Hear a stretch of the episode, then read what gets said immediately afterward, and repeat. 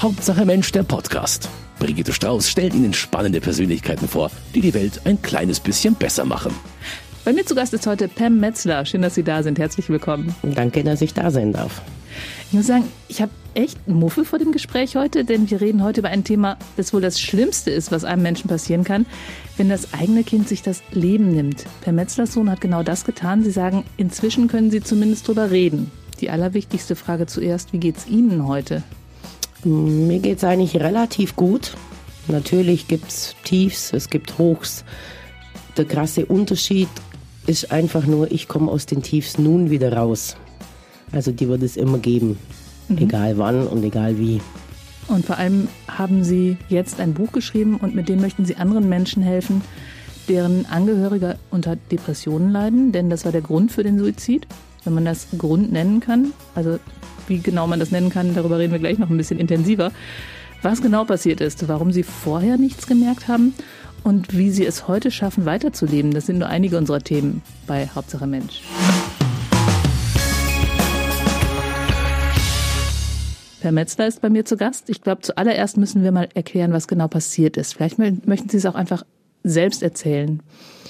Ja, es war 6. Oktober 2016, als ich morgens aufstand, meinen Kaffee trank, zum Zahnarzt ging morgens um 8, um 10 Uhr wieder zu Hause war, meine Post erledigte, mittags zur Arbeit fuhr, wie immer, und dann eine SMS bekam von einer Freundin, wie es mir geht. Und ich sagte zu ihr, wie soll es mir gehen? Sie sagt, ja, da, Vorfall, Timo, Gleise. Dann habe ich zu ihr gesagt, bist du verrückt? Da wäre doch schon längst die Polizei bei mir gewesen. Wer erzählt es? Und sie sagt, das erzählt das ganze Dorf und die wissen auch warum, weil er Liebeskummer hatte. Dann habe ich zu ihr gesagt, du bist doch verrückt. Äh, das ist doch schon schlimm genug für die Eltern, die es betrifft. Wenn das bei mir gewesen wäre, wäre doch schon längst die Polizei da gewesen. Und ich schrieb das dann im Geschäft alles so neben zu meinem Mann. Und mein Mann sagt, du, an jedem Gerücht ist irgendetwas dran. Magst du nicht mal irgendwo anrufen? Und ich schreibe so zurück, ich kann doch jetzt nicht bei der Polizei anrufen, wie kommt denn das? Und dann sagt er, nee, ruf irgendwo an. Und dann ist mir eingefallen, dass er ja am Vorabend seinen Roller kaputt hatte und ich mit ihm abgemacht hatte, er sollte in der Schule nachfragen, ob der Parkplatz Video überwacht ist. Vielleicht hat es irgendjemand gesehen oder irgendwas gesehen und rief dann in der Schule an und fragte, ob er schon im Sekretariat war. Und die Schule sagte mir, nein, aber der Lehrer hat wohl schon nachgefragt, ob er krank sei. Und dann habe ich zittern angefangen, weil mhm. mein Timo war so ehrgeizig, er hätte niemals Schule geschwänzt. Nie. Und dann habe ich gesagt, sie soll bitte im Klassenzimmer anrufen und fragen, ob er dort ist. Und das war er nicht. Das war dann schon bereits halb drei Uhr nachmittags. Da habe ich dann die Polizei danach angerufen und gefragt, der Vorfall da in Westerheim, war das mein Sohn? Die sagten dann, sie kommen gleich vorbei, mehr nicht. Das heißt, das Ganze war morgens? Aufgefunden hat man morgens halb sechs circa. Und bis nachmittags um drei haben Sie es nicht gewusst, aber das ganze Dorf schon? Richtig. Wie kam das? Also es klingt jetzt auch nicht so nach dem normalen Vorgehen der Polizei, oder? Also normalerweise darf die Feuerwehr nichts rausgeben. Mhm. Es gab aber da einen Feuerwehrmann, der mittlerweile gar nicht mehr bei der Feuerwehr ist. Aber wenn ein Notruf reinkommt, sofort dorthin rennt und aufs Fax guckt, was passiert ist. Und dieser ging dann nach Hause und wie es der Teufel will, von der Bekannten, die ich angerufen habe, deren Mann ging dorthin mhm. und er hat ihm das dann gleich erzählt und so ging das halt übers ganze Dorf. Dorf halt. Also es mhm, ist wirklich die genau. Nachrichtenübermittlung, die im Dorf normal ist. Dann standen sie da. Richtig. Und wussten, die Polizei kommt. Und damit war auch schon klar, das Gerücht stimmt. Richtig. Was ist da in Ihnen vorgegangen? Also ich habe gleichzeitig, wie die Polizei aufgelegt hat, habe ich meinem Mann und meinem Sohn, die arbeiten im gleichen Betrieb, habe ich geschrieben, kommt bitte sofort rüber. Die zwei sind dann 15 Kilometer weiter in dem Dorf losgefahren. Die Polizei ist ungefähr 100 Meter Luftlinie von mir weg, wo ich das Geschäft habe. Und ich stand dann da, ich habe, glaub, geschrien, ich bin zusammengebrochen, gekniet auf dem Boden, keine Ahnung. Der zweite Gedanke war nur, hoffentlich kommt jetzt keine Kundschaft rein. Und mein Sohn und mein Mann trafen eigentlich zur gleichen Zeit ein wie die Polizei. Also das war eigentlich die längste Viertelstunde meines Lebens. Und fühlte sich wahrscheinlich so absurd an wie auch noch nie irgendetwas. Richtig. Das ist ja so die erste Reaktion wahrscheinlich, dass man es gar nicht wahrhaben will. Nee, man realisiert das gar nicht. Überhaupt nicht. Die Frage, die dann wahrscheinlich jedem als nächstes in den Sinn kommt, ist, oder wa- was, was kam als nächstes? Also die, wenn ich von jemandem höre, dass der sich das Leben nimmt, denke ich mir, warum? Wann kam diese Frage? Gleich oder erst später? Die kommt ziemlich schnell. Die kommt ziemlich schnell. Was ist passiert? Was muss gewesen sein? Was habe ich falsch gemacht? Auch sofort. Auch sofort. Das kommt alles Schlag auf Schlag. Also das geht so schnell. Man wird da völlig überrollt. Man kommt eigentlich gar nicht mehr mit in diesem Tempo, was da alles auf einem reinbricht. Das ist äh, Wahnsinn. Haben Sie irgendeine Antwort drauf gefunden? Ich denke ja. Was sind denn die Ideen gekommen, gewesen, die in dem Moment gekommen sind? Da war irgendwie die Situation, dass er die Schule gewechselt hat und Sie haben es erst darauf geschoben, glaube ich, oder? Mm, Ja, das war einfach äh, alles viel auf einmal. Er musste das erste Mal in sein, das war, der hat praktisch eine Ausbildung gemacht zum FÜTA. Das ist ein physikalisch-technischer Assistent mit Fachhochschulreife. Also quasi duales äh, Genau, Ausbildungs- duale Schule, genau. Und es war eine Privatschule, die kostete auch viel Geld. Und er hat dann ziemlich schnell gemerkt, eigentlich von der ersten Woche weg, dass das nicht seins war, dass er lieber Physik studieren wollte, weil der FÜTA hauptsächlich aus Elektrophysik besteht und er wollte lieber Richtung Astrophysik. Und hat es dann abgebrochen und ähm, hat dann in der Frost noch gebettelt, dass er da rein darf und die haben ihn dann auch noch genommen und eigentlich sollte man ja denken, ja, man freut sich dann drauf, Neuanfang und und und. Dann hat man natürlich die Zeit zuvor auch öfter gestritten, deswegen, wie das halt so ist, wenn Mutter und Halb Sohn oder Vater und Sohn und so. nicht in so in einer Meinung sind. Aber ja, jetzt alles, dass es Gründe wären, um sich das Leben zu nehmen, nein. Ja, vor allen Dingen, weil sich ja gerade was geändert hatte. Richtig. Sie, sie, sie hatten ja, Ja, darauf reagiert. Mhm. Das, er war ja dann letztendlich nur eine Woche oder Drei so da. Wochen war er in der Schule. Drei Wochen Mhm. und dann, er musste ja nicht mal dieses halbe Jahr durchhalten, Richtig. Mhm. was eigentlich jede Mutter sagen würde, komm, guck erst mal, vielleicht wird's ja noch was. Nee, sie hatten ja schon alles in die Wege geleitet, dass es so wird, wie er das wollte. Genau. Ich Sofort habe ihn entscheiden lassen. und ganz normal und- Fachabi machen, um dann direkt Astrophysik oder Physik Genau. mit Ausrichtung Astrophysik studieren zu können. Also alles richtig gemacht und was ist jetzt noch los? Und dann sagt ihr anderer Sohn, erzählt ihnen, dass er schon mal in Behandlung gewesen ist, richtig. wovon sie nichts gewusst haben. Das muss ja echt ein Klatsch gewesen sein. Ja, also, dass ich gar nichts gewusst habe, ist ja so nicht richtig. Also es war einfach so, ziemlich genau ein Jahr zuvor sind meine Söhne, also mein Großer kam früher von der Arbeit nach Hause, hat den Kleinen mitgenommen, so zweimal die Woche, sind für ein, zwei Stunden verschwunden, kamen wieder. Ich denke mir, nur, oh Gott, was machen denn die? Haben die irgendwas vor wegen meinem Geburtstag oder? Und irgendwann hörte das dann wieder auf. Beziehungsweise kam dann zuerst der Kleine und sagte zu mir, äh, Mama, dich ruft eine Frau vom SPZ an. Das SPZ ist das Sozialpädiatrische Zentrum in Memmingen. Und ich wusste ja, da sind äh, teils psychisch kranke Jugendliche drin. Und die war natürlich ganz entsetzt und hab gesagt, äh, wieso? Und er sagte, das will er mir nicht sagen. Und dann sei okay. Was war denn so die Vermutung? Also ich würde jetzt, ähm, Ich hatte keine Vermutung, weil ist er, er war ja Kiffen immer erwischt worden oder sowas hätte ich Nee, jetzt. gar nichts, gar nichts. Also wäre jetzt sowas, was bei mir, ähm, das wäre der erste naheliegende. Nein, gar nichts. Gedanke. Also äh, ich habe mich dann überraschen lassen. Die Frau hat mich dann angerufen und sagt zu mir, ja, sie wollte mir nur mitteilen, dass der Timo bei ihr in Behandlung ist. Ich brauche mir keine Sorgen machen. Der hat einfach den Sinn des Lebens noch nicht gefunden. Das ist ganz normal in dem Alter. Es gab aber einen Vorfall. Was genau darf sie mir aufgrund der Schweigepflicht nicht sagen.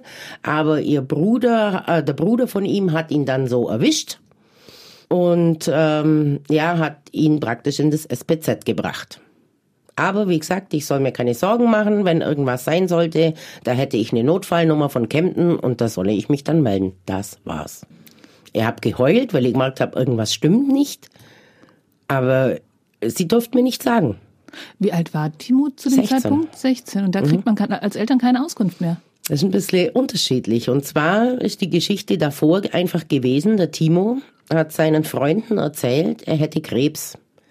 Und er müsse in die USA zum Behandeln, weil hier könne man ihm nicht mehr helfen. Und hat sich dann bei seinen Freunden nicht mehr gemeldet. Irgendwann hat die beste Freundin von Timo dann beim Tassilo beim Großen angerufen und hat gesagt, was ist denn mit Timo? Und sie hört nichts mehr. Und, und dann sagt der Tassilo, nee, nee, Timo ist ganz normal zu Hause. Und dann wusste Tassilo über diese Story Bescheid. Und Timo bekam es mit, dass Tassilo es weiß und kam dann unter Tränen zu Tassilo und hat sich ihm anvertraut. Er hat diese Story nur erzählt, weil er bereits in Sondheim auf den Gleisen lag. Er hat es praktisch erzählt, weil er sich bei seinen Freunden verabschieden wollte. Okay. Sodass die ihn nicht vermissen, wenn er halt dann in den USA gestorben ist. Völlig Völlig strange. strange. Richtig. Und das haben Sie aber auch erst nachher erfahren. Das habe ich nachher von meinem Geschichte. Sohn erfahren. Und jetzt kommt dieser Unterschied. Wenn jemand darüber nachdenkt, äh, sich auf die Gleise zu legen, hat der Arzt Schweigepflicht zu halten. Auch Liegt bei einem Jugendlichen. aber, auch bei einem Jugendlichen, liegt aber der bereits auf den Gleisen, ist Gefahr im Verzug. Und er muss die Schweigepflicht brechen. Und hätte diese Dame mir einmal gesagt, passen Sie auf, achten Sie einfach drauf. Ich darf Ihnen nicht sagen, was er hat, aber achten Sie drauf, die und die und die und die Symptome. Wenn das alles kommt, was weiß ich, ich kann nicht essen, ich kann nicht schlafen, ich kann nicht äh, mich konzentrieren, mir geht's schlecht, ich bin nur unten, dann ähm, rufen Sie diese Notfallnummer an. Das sind genau die Symptome, die Timo mir geschildert hat, bevor ich ihn von der Schule runterholte. Und ich habe es aufs Heimweg geschoben, weil ich es nicht besser wusste. es gab Anzeichen. Wenn Sie es gewusst hätten, hätten Sie es so interpretieren können. Hm, Welche Anzeichen waren das dann genau? Das war zum Beispiel, dass er von der Schule aus mir ja täglich geschrieben hat, Mama, ich kann nicht mehr schlafen, ich kann nicht essen, mir ist bloß noch schlecht, ich übergebe mich bloß noch, kann mich nicht konzentrieren. Und ich habe halt immer gesagt, ja, das ist Heimweh. Ich bin auch mit 14 von zu Hause weg in Ausbildung. Ich weiß, wie schlimm das ist, wenn man dann auf einmal alleine dasteht. Das waren alles so Anzeichen, die typisch für eine Depression sind oder sein können, aber eben auch für Heimweh. Und bei pubertierenden Jugendlichen mit diesen Stimmungsschwankungen und ja, man denkt sich da dann nicht viel dabei. Sie haben jetzt in diesem Buch, das Sie geschrieben haben, auch eine Checkliste hinten angehängt. Richtig. Was sind denn noch so, so Symptome, wo man aufpassen müsste? Ja, das ist eben dieses Zurückziehen. Das sind oft ganz Schwarzseher, also die können nicht äh, weiß sehen, die sehen wirklich nur schwarz. Das, das, das können hunderte von verschiedenen Symptomen sein oder ähm, ja, es ist schwierig zum sagen jetzt so pauschal Ja. für, für, ich meine, ein Burnout ist genauso eine Depression wie, wie äh, eine Psychose oder sowas. Also es hat alles mit Depression zu tun und jeder hat halt einfach seine eigenen Manchmal ist das auch dieses äh, himmelhoch jauchzend und wieder zu Tode getrübt. Also kann genauso sein. Was jetzt für Teenager relativ äh, Ganz normal, ist. Richtig. Und also ich habe ja mich selbst dann danach auch in Therapie begeben und auch die Frau war früher ähm, Kinder- und Jugendpsychologin. Und auch die sagte, wenn die Jugendlichen uns keine Chance geben, können wir das nicht feststellen. Also es ist keine Chance. Dass, wenn die nicht wollen, hat man keine Chance, dass man es merkt. Wahnsinn. Also im Nach Nachhinein, Sie, hätten Sie über Depressionen Bescheid gewusst, hätten Sie vielleicht mitbekommen, dass er depressiv ist, aber Richtig, wenn er nicht mehr will, dann haben Sie Keine auch dann Chance. keine Chance. richtig. Eine Schilddrüsengeschichte war da noch mal im Spiel. Richtig, das habe ich auch erst hinterher erfahren. Ich habe mich ähm, drei Tage nach Timos Tod im Internet einer Gruppe angeschlossen, wo die Menschen drin sind, die Suizide vorhaben, um irgendwie verstehen zu können, was geht in denen Köpfen vor. Also es war sehr schwer, das zu lesen, wenn da einer schreibt Trigger und bei mir geht's los. Ähm, das ist richtig heftig, aber ich wollte einfach verstehen, was denken die, was überlegen die, an was denken die noch, wenn die da sowas vorhaben und irgendwann schrieb da dann einer, ja, soll mal die Schilddrüse checken lassen und die war dann neugierig und sagte, wieso ist das Schilddrüse checken? Und das haben die mir das erklärt, dass das also so ist, dass wenn die Schilddrüse zum Beispiel eine Unterfunktion hat, dass es die Depression verstärken kann, weil dann einfach keine Glückshormone mehr ausgesendet werden. Jetzt ist es so, dass der Timo eine Schilddrüsenunterfunktion hatte, aber ganz hart an der Grenze, so dass mhm. man eigentlich einen Erwachsenen nicht einstellen würde. Bei Jugendlichen ist es aber ganz anders, weil der ganze Hormonhaushalt durcheinander ist und man hätte ihn einstellen müssen. Und das wusste ich aber vorher alles nicht. Mhm. Wie geht's Ihnen jetzt heute so damit? Weil ich finde, es hilft ja nichts mehr, wenn man es weiß. Oder hilft's? Es hilft mir insoweit weiter, dass ich jemand anderem sagen kann, hey, pass mal auf, lass mal da checken oder acht mal auf die Symptome oder du hinterfrag mal. Das hilft mir dann schon, wenn ich sehe, es kann anderen helfen. Das war, glaube ich, auch eine Geschichte, die sie, die, die sie die ganze Zeit begleitet hat, dass sie immer alles ganz genau wissen wollten. Richtig, oder? von Anfang an. Von der ersten Sekunde. Weil der hat sich auf Gleise gelegt mhm. und sie haben ihn gesehen mhm. beim Bestatter. Mhm. War das eine gute oder keine so gute Idee? Das war die beste Idee überhaupt. Also das ist ja so, diese Gleise, also die Stelle, wo Timo sich hingelegt hat, die ist circa 100 Meter von meiner Haustür weg. Also ich sehe da auch hin, jeden Tag. Und ja, natürlich, du hast im Kopf, der war vor den Zug, da ist nicht mehr viel übrig. Das ist das, was im man Kopf rumschwirrt. Ja, auch so ja, Horrorgeschichten. Ja, eben, mhm. man, man denkt sich das so oder man, man hört, der, der springt vor den Zug. Na, ist klar, wenn der kommt mit 120, äh, was mhm. soll da übrig bleiben? Und die Polizei hat dann mir auch von Anfang an sofort davon abgeraten, das überhaupt zu machen. Und ähm, ja, manchmal ist es besser, man sieht es nicht und so. Der Bestatter hat aber dann gesagt, nee, das ist möglich, ohne Probleme.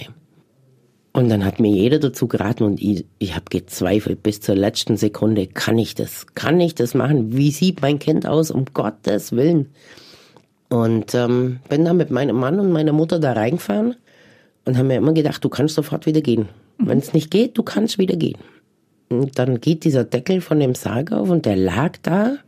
Man hat ihm nichts angesehen. Er hat eine Schramme am Kopf gehabt. Die hat er aber vorher schon gehabt zu mir hat er gesagt, er sei mit dem Fahrrad gestürzt. Im Endeffekt weiß ich von jemand, er hat sich so lange das Feuerzeug am Kopf gehalten, weil er sich nicht mehr gespürt hat, dass er sich wenigstens in irgendeiner Art und Weise wieder spürt. Und ansonsten war ihm nichts anzusehen. Der hatte eine Verletzung am Hinterkopf, das hat er mit so einem Kapuzenpulli verdeckt, der war zugedeckt bis zum Hals. Der hat mich darauf hingewiesen, dass ihn nicht unbedingt anfassen soll, weil er halt nicht so ganz stabil da drin liegt. Aber ähm, optisch hat man überhaupt nichts gesehen, dass er von einem Zug überfahren worden ist. er hat fast sogar ausgeschaut, wie wenn er von einer Seite gelächelt hätte. So richtig zufrieden. Was hat das dann mit Ihnen gemacht? Oh, in dem Moment war das ganz schlimm. In ja. dem Moment war das ganz schlimm. Also, ich kann es gar nicht beschreiben. Also, da geht einem irgendwie alles durch und, und, aber ich glaube, man braucht es einfach, um das wahrhaben zu können. Man will das ja nicht wahrhaben. Man denkt immer, der kommt wieder. Das kann nicht mein Sohn gewesen sein. Die geht nicht, geht. war ja alles in Ordnung, geht nicht. Aber ja, da fängt man dann so ein bisschen mehr das Realisieren an. Ihre Mutter hat Fotos gemacht in der Situation und ja. Sie hätten sie in der Situation, glaube ich, am liebsten dafür. Die, die hätte sie am liebsten gesteinigt in dem Moment. Und meine Mutter wusste auch bis kurz vor Erscheinen von diesem Buch nichts davon, dass ich dieses Buch geschrieben habe. Und ich sage dann, als ich es veröffentlicht habe, dann sage ich, also jetzt sollte ich es vielleicht mal meiner Mutter sagen, sonst äh, kriegt die das von irgendjemand anderem mit. Und sie dann so gleich, ja, komm ich da auch vor? Und dann sage ich, ja, natürlich kommst du auch da vor. Ja, aber ohne zu fragen.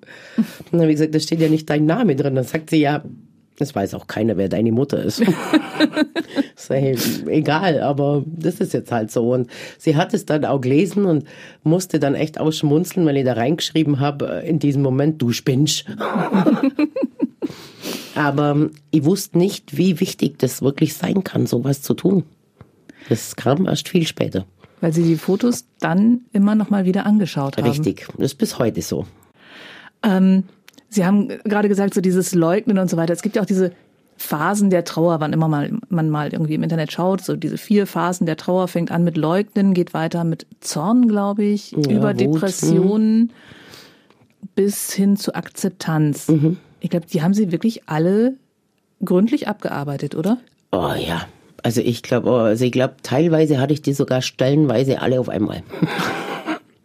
also wie gesagt, mein Mann, der trauert ja ganz anders und ich bin so einer, ich habe alles mit mir selbst ausgemacht und das hat wirklich im Sekundentakt ist das teilweise gesprungen von Wut über Traurigkeit und wieder ins depressive Loch und dann wieder nein, du hättest nichts tun können. Er war so ein Sturschädel, äh, wenn der was wollte, hat er es durchgezogen. Also ich hätte keine Chance gehabt. Und dann kam aber wieder die Depression und dann kam wieder das Traurige. Und so ging das monatelang. Mhm. Also das war katastrophal. Wann haben Sie das erste Mal Wut gehabt und auf wen?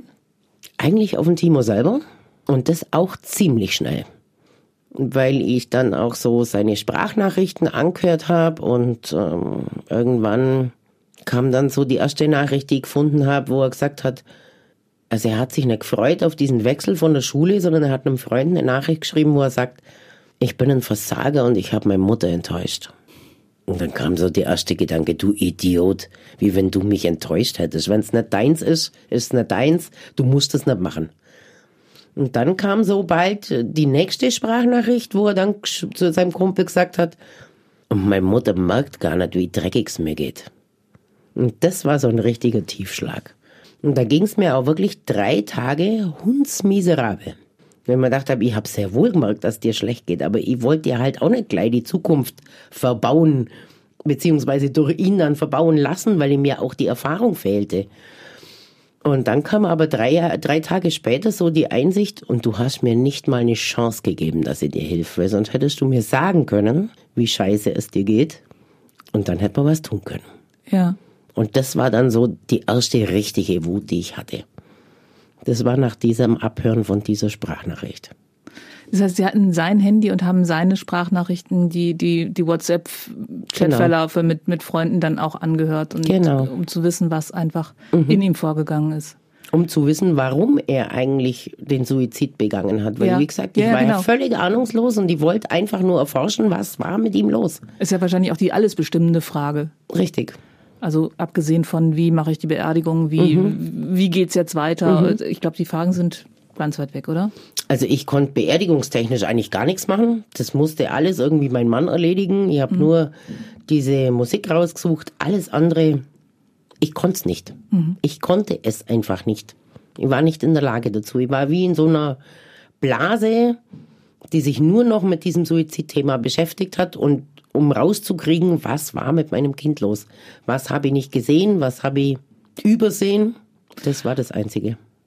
Kommt man durch sowas alleine durch? Sie haben eben gesagt, ähm, Sie sind so jemand, der es mit sich selbst abmacht, aber so ganz alleine schafft man das, glaube ich, wirklich nicht, oder?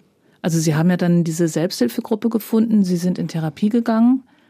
Richtig, also wir sind drei Wochen nach Timos Tod das erste Mal in der Selbsthilfegruppe gewesen. Da gehen wir auch bis heute hin. Das haben sich da richtige Freundschaften draus gebildet. Das erste Mal war wirklich schwierig. Da war ich mir nicht sicher, kann ich das nochmal aushalten?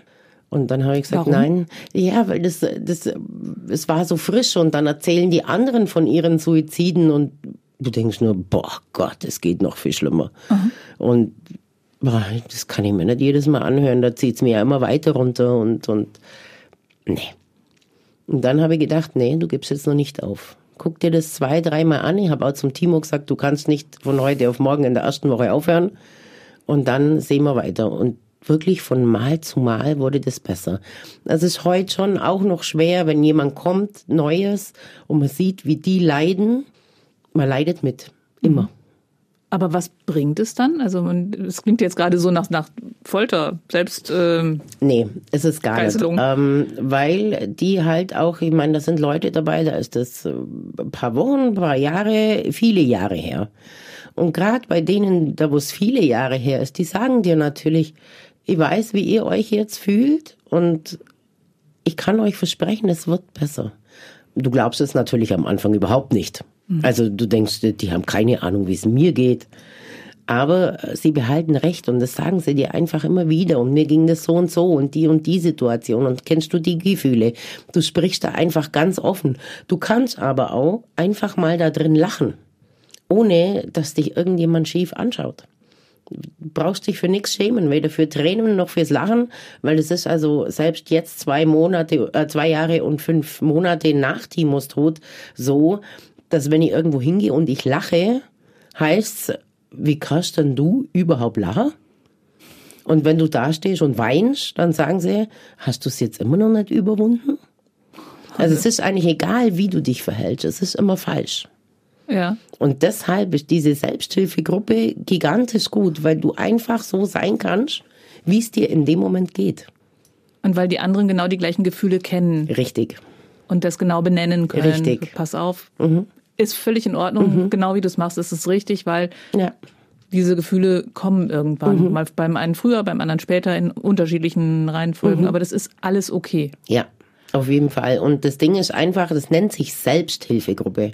Also es das heißt nicht, dass man da jetzt zugeballert wird mit Tipps und Ratschlägen, sondern du musst dir schon selbst helfen.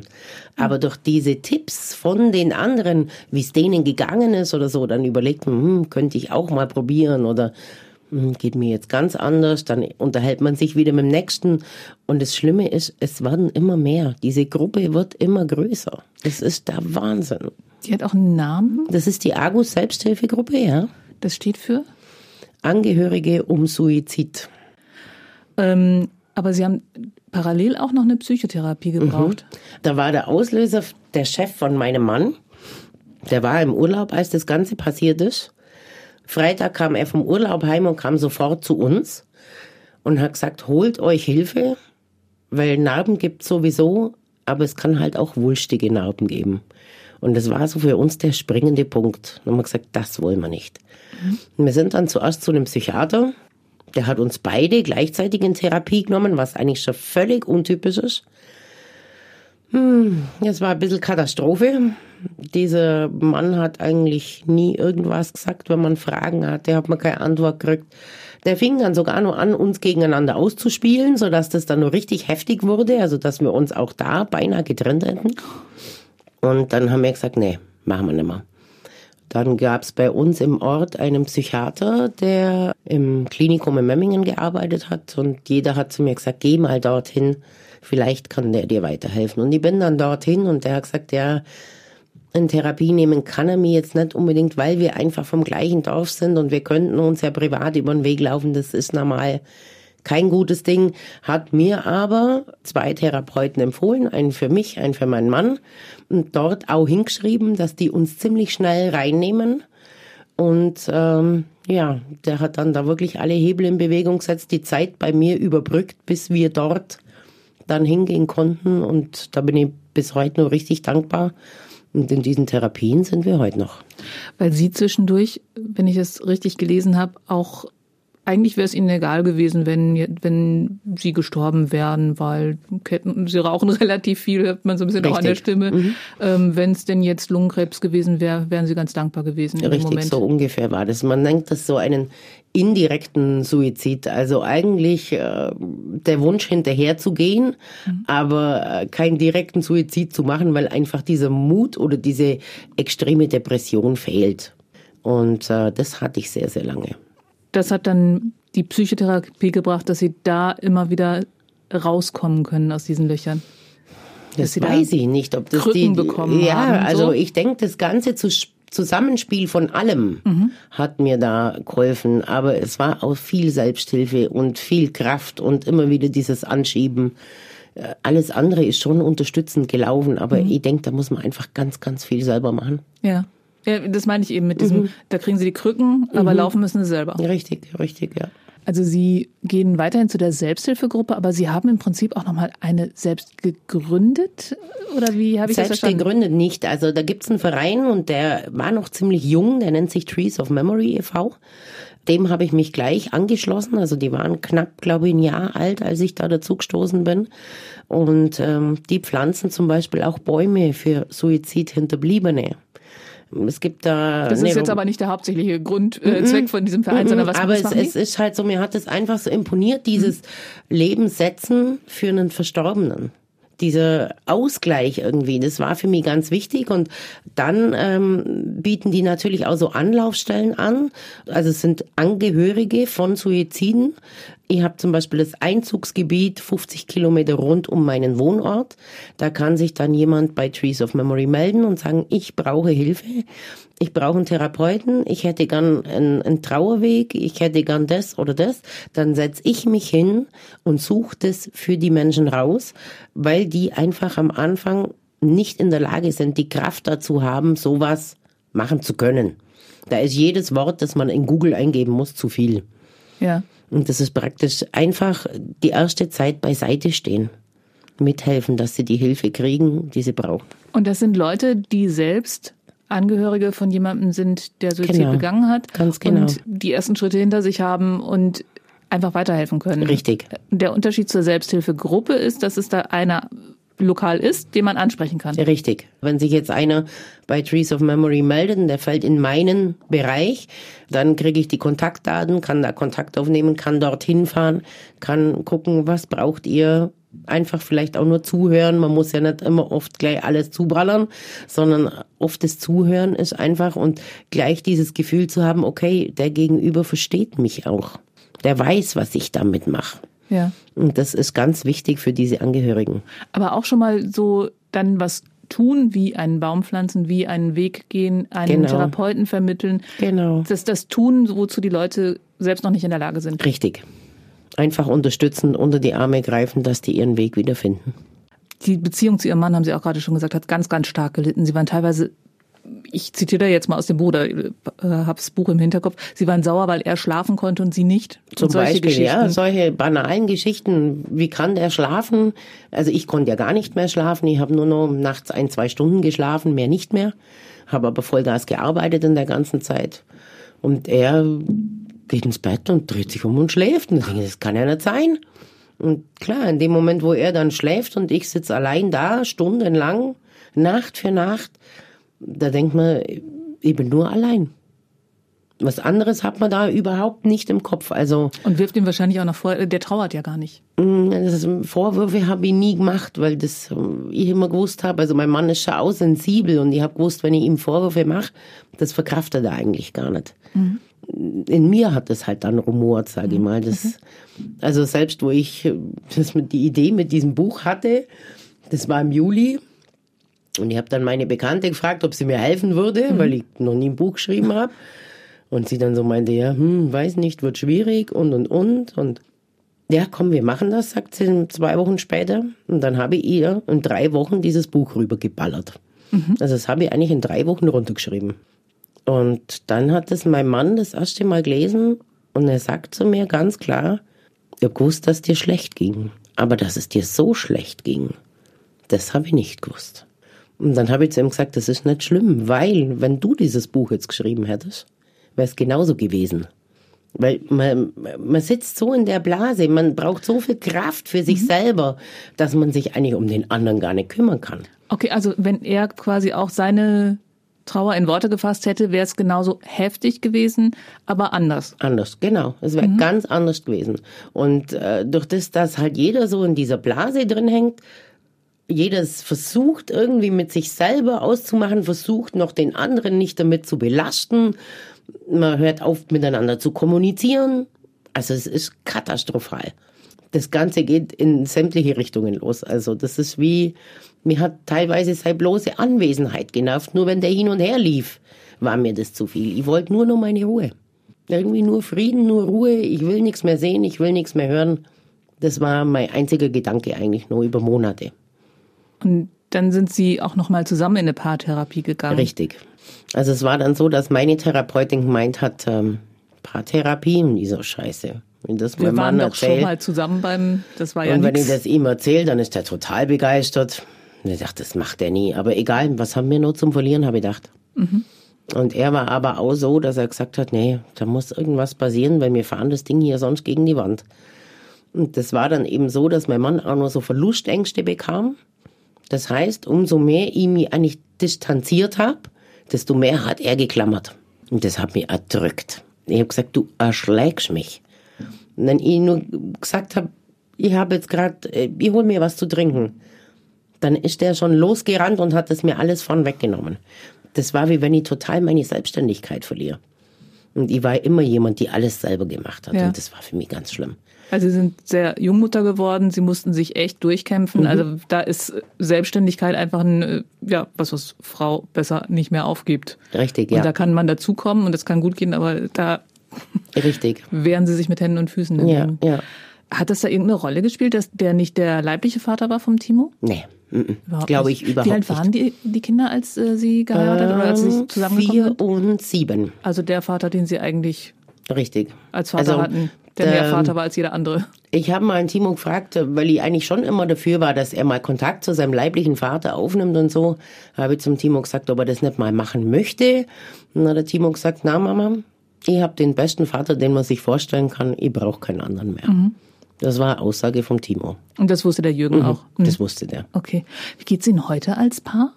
Sehr gut. Also wir waren dann insgesamt vielleicht vier, fünf Mal bei dieser Paartherapie und die hat uns einfach gelernt, die Aussagen von einem anderen einfach anders zu hinterfragen, einfach auch mal anders zu sehen, aus seiner Sicht zu sehen und einfach mehr Kommunikation zu betreiben, einfach zu sagen, wenn mein Mann mir wieder was von wegnehmen wollte, zu fragen, möchtest du, dass ich das mache? Nicht einfach tun. Ja. Oder mehrere Sachen wieder gemeinsam machen. Die hat uns Aufgaben gestellt. Jeder muss jetzt in einer Woche irgendwas aussuchen, wo man zusammen hingeht dass man einfach wieder gemeinsam irgendwas tut. Und das hat alles so gut geholfen. Und wie gesagt, da waren wir vier, fünf Mal und seitdem nicht mehr und wir haben auch nicht mehr einmal gestritten. Weil das sind ja alles im Prinzip Folgen des Suizids. Richtig.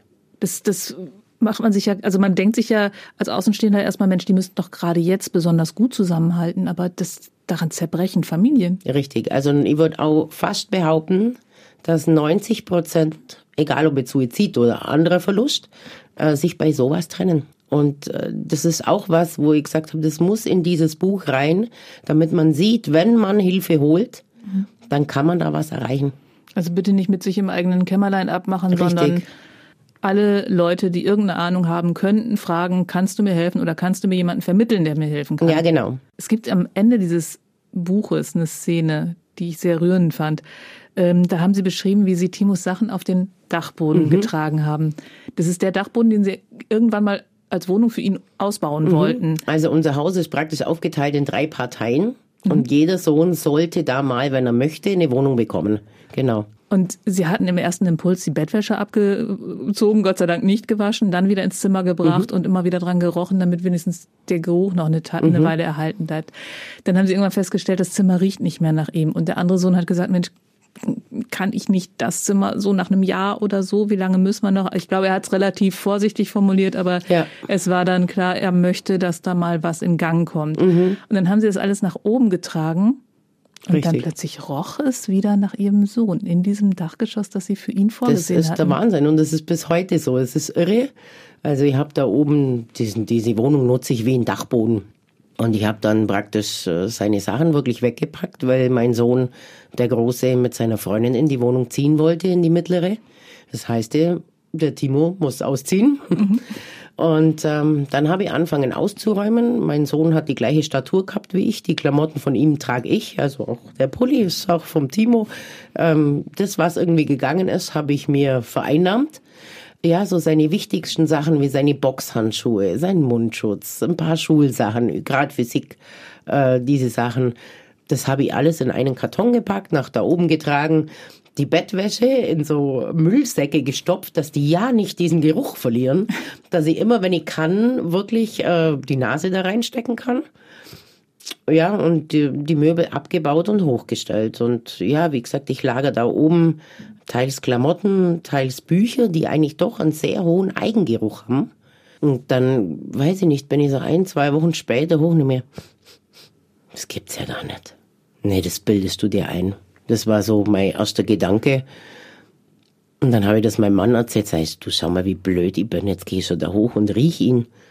Und dann guckt er mich so an und sagt, du bist nicht blöd. Ich bin genauso blöd, hat er gesagt. Ich bin auch hochgegangen und der gleiche Geruch. Also er hat es auch in der Nase gehabt. Mag sein, dass man sich's nur einbildet, ich weiß es nicht. Aber es ist auch nach wie vor so, wenn ich die Nase in diesen Müllsack stecke, die Bettwäsche riecht nach ihm. Wie, wie ist das denn jetzt für Sie auf diesem Dachboden? Also, oder andersrum gefragt, wo ist Timo jetzt für Sie? Der ist für mich zu Hause. Also für mich äh, war das am Anfang zu mir, hat man immer gesagt, von Anfang weg, du musst loslassen, du musst loslassen. Ich habe das mit allem Gewalt probiert. Ich kann nicht loslassen. Das war mein Kind und warum soll ich das loslassen? Eine andere Mama hat mir dann erzählt, Sie hat versucht, die, ihr Kind einfach zu integrieren. Und dann haben wir gedacht, Moment mal, das könnte eine Alternative für mich sein. Das bedeutet einfach für mich, ich habe den imaginär integriert. Er ist immer da, egal wo ich bin, egal wie ich bin, mm, egal wo ich hinfahre. Wenn ich denke, er muss mhm. da mit, dann geht er im Kopf praktisch mit. Und ansonsten ist er zu Hause. Und somit ist er auch in diese, das ist seine Wohnung da oben und da ist er auch. Also mhm. das Friedhof oder so, muss ich ganz ehrlich sagen, da war ich schon Monate nicht mehr. Das ist ein Ort, da mag ich nicht hin und da zwinge ich mich auch nicht hin. Da gehe ich wirklich nur, wenn ich mal irgendwie was austauschen muss. Aber für mich ist er dort nicht. Für mich ist er bei mir ständig und. Da ist der, der Timo, wie er lebt. Genau. Und da ist die Geschichte um seinen Tod rum Richtig. auf dem Friedhof. Richtig. Wir haben ja eben diese Phasen der Trauer angesprochen. Die letzte heißt die Akzeptanz. Würden mhm. Sie sagen, dass Sie da angekommen sind? Ja, definitiv. Also es glauben mir viele nicht nach dieser kurzen Zeit. Aber ich habe das akzeptiert, was er da getan hat. Weil ich durch dieses Erforschen von diesem Suizid und diesen Hintergründen und der Krankheit Depression wirklich selber auch in diese Depression gefallen bin. Und es war wichtig, damit ich nachvollziehen konnte, was ging in ihm vor, was war da so schlimm für ihn, dass er das tun musste.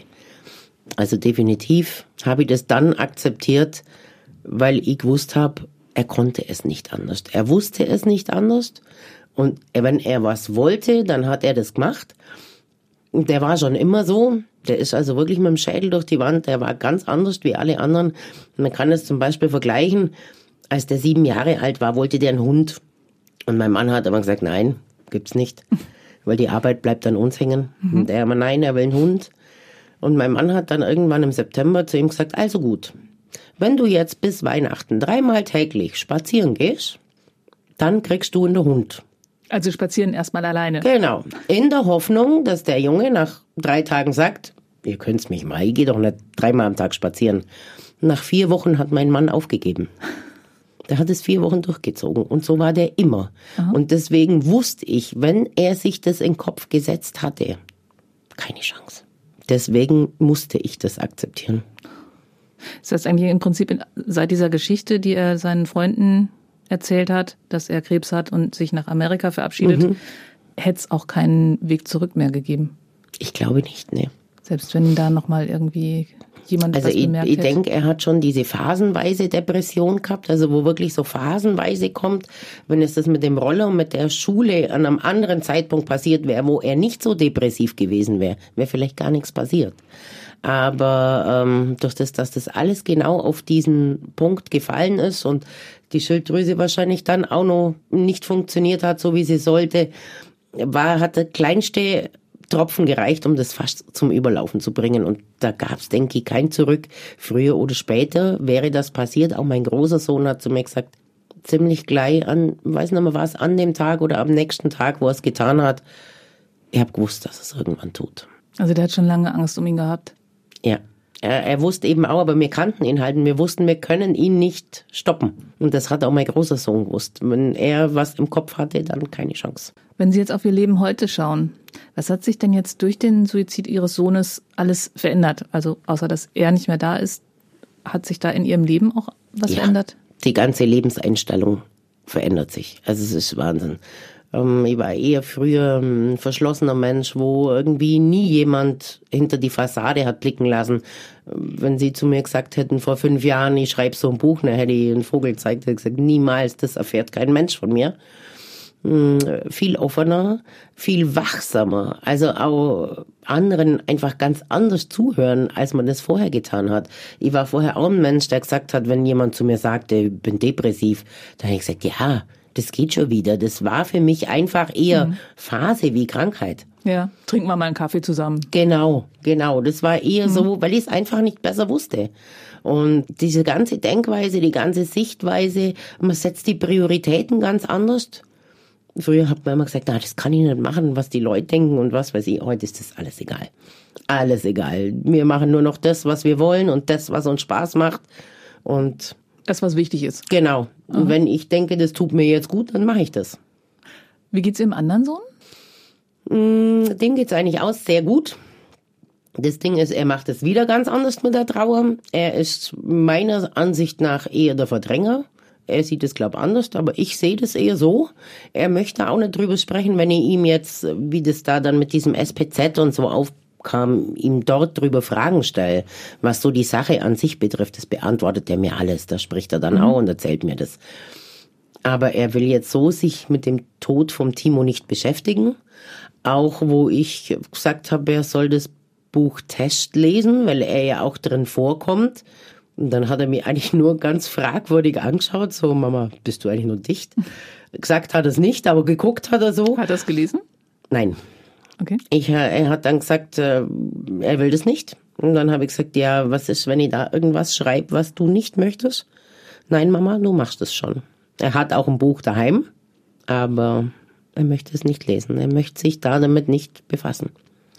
Jetzt ist dieses Buch seit ein paar Monaten schon mhm. draußen und Sie haben auch schon Reaktionen drauf bekommen. Wie reagieren Leute auf dieses Buch? Irrsinnig. Also mit, mit diesem Hype hat weder diese Mitautorin, die Anna, noch ich gerechnet. Also das hat eine Welle geschlagen, unvorstellbar.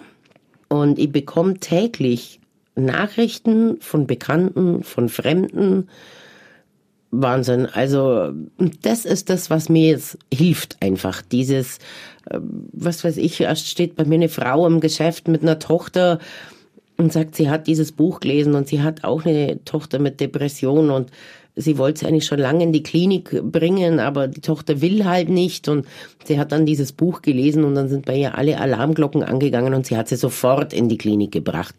Das hilft mir halt dann weiter, weil ich denke, Herrgott, jeder Einzelne, dem es irgendwie weiterhilft, ähm, dann hat sich das Buch schon gelohnt.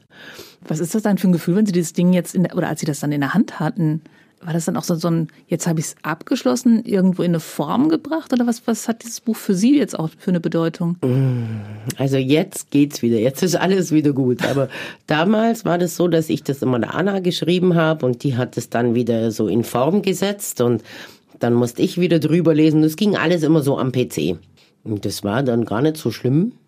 Und dann sagt sie mir, ja, zum letzten Testlesen druckt sie es jetzt aus, weil in Papierform sei das anders. Und dann schreibe ihr ja, wie anders. Dann sagt sie, ja, probier es aus.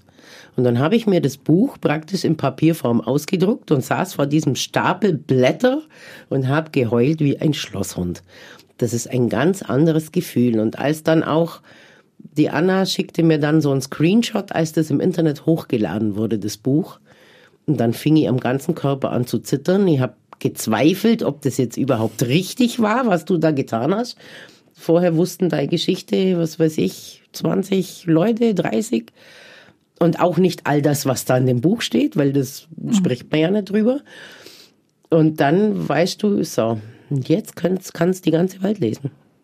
Und jeder weiß, was sie gefühlt haben. Ja, und ich zieh da voll blank. Irgendjemand sagt dann einer, ja, aber wenn du das machst, dann lässt er die Hosen runter sein. Nee, da zieh ich blank. Da habe ich nichts mehr an. Nicht nur, nicht die Hosen. Mhm.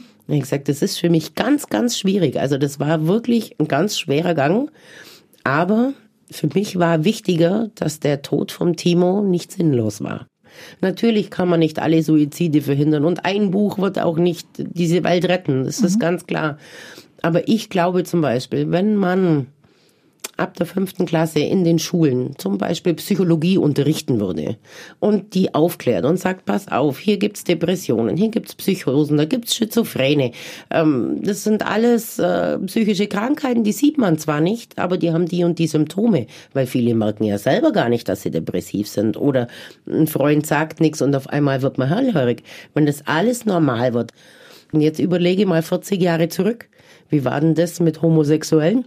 Damals waren die nur krank. Heute ist es normal und keiner muss mehr Angst haben, sich zu outen. Und wenn wir mal mit Depressionen so weit sind, dass keiner mehr Angst haben muss, das zu sagen, dann wird die Suizidrate auch rückläufig sein. Weil im Moment sind es um die 10.000 Suizide im Jahr in Deutschland. Das ist der Wahnsinn. Und auch wenn Mitschüler mitbekommen, der hat was, mhm. werden die hellhöriger. Richtig weil sie damit aufwachsen. Und so ist das ja alles. Ich merke das ja jetzt auch oft, wie oft ich auf Granit beiß. Ich war in Schulen und so weiter. Selbst wenn ich mal einen Lehrer finde, der sagt, ich finde es gut, das muss man machen mit, mit Jugendlichen. Dann muss ich nochmal an 20 Eltern vorbei, die wo zu mir sagen, nee, ich möchte nicht, dass mein Kind mit sowas in Berührung kommt, weil da haben die Berührungsängste. Es gibt ja auch diesen Werter-Effekt. Die könnten ja jetzt auf die Idee kommen, dass das eine gute Idee ist. Also Werteeffekt ja. Das Problem ist nur, es gibt einen Papageno-Effekt auch und das weiß aber keiner. Was ist das? Also der Werteeffekt bedeutet ja praktisch die Nachahmung von einem Suizid durch Berichterstattung. Ähm, der Papageno-Effekt ist genau das Gegenteil. Also durch Berichterstattung Suizide verhindern. Und diesen Effekt gibt es auch. Das ist halt eine Frage, wie man das macht. Und ein gesunder Mensch wird niemals in den Werteeffekt reinfallen. Weil ähm, es gibt einen Schweizer Forscher, der da mal drüber erzählt hat, dessen Sohn sich selber das Leben genommen hat. Der ist Suizidforscher und der sagt auch ganz klar, wenn das Gehirn ordentlich funktioniert und der Lebenserhaltungstrieb instand ist, kann keiner einen Suizid begehen. Weil der natürliche Lebenserhaltungstrieb immer sagt, steh auf, mach das nicht, spring nicht, egal wie sie es vorhaben, der wird immer stoppen. Und also wenn jemand in den Werteeffekt reinfällt, dann ist der schon hochgradig krank und bräuchte eigentlich diese Hilfe schon. Das heißt, Sie möchten auch gerne in Schulen reingehen. Richtig. Sie möchten ganz viel bewegen. Sie möchten möglichst viele Leute aufrütteln. Richtig. Ich wünsche Ihnen ganz, ganz viel Erfolg dabei Danke. und Ihnen auch alles, alles Gute. Vielen Dank. Hauptsache Mensch, ein Podcast vom katholischen Medienhaus St. Michaelsbund, produziert vom Münchner Kirchenradio.